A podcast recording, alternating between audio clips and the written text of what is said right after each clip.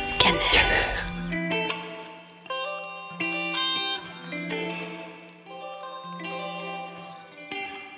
Pourquoi le comportement de certains ados m'exaspère? Moi, je m'en demande surtout pourquoi ces ados-là ont ce comportement. Je suis sûre vous voyez tous de quels ados je parle. Vous en avez d'office en tête.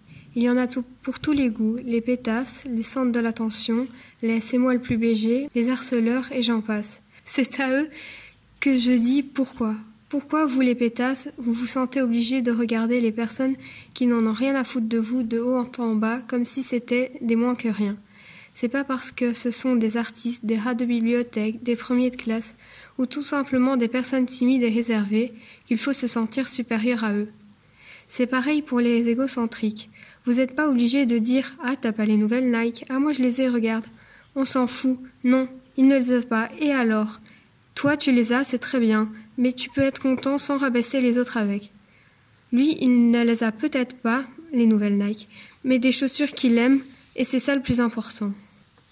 Alors à toi, l'artiste, le rat de bibliothèque, le premier de classe, par pitié ne deviens pas comme eux. Quand une pétasse te juge, souris-lui. Quand un égocentrique te dit tu n'as pas ces putains de nouvelles Nike, tu lui réponds non, je préfère mettre des chaussures que j'aime plutôt que celles à la mode.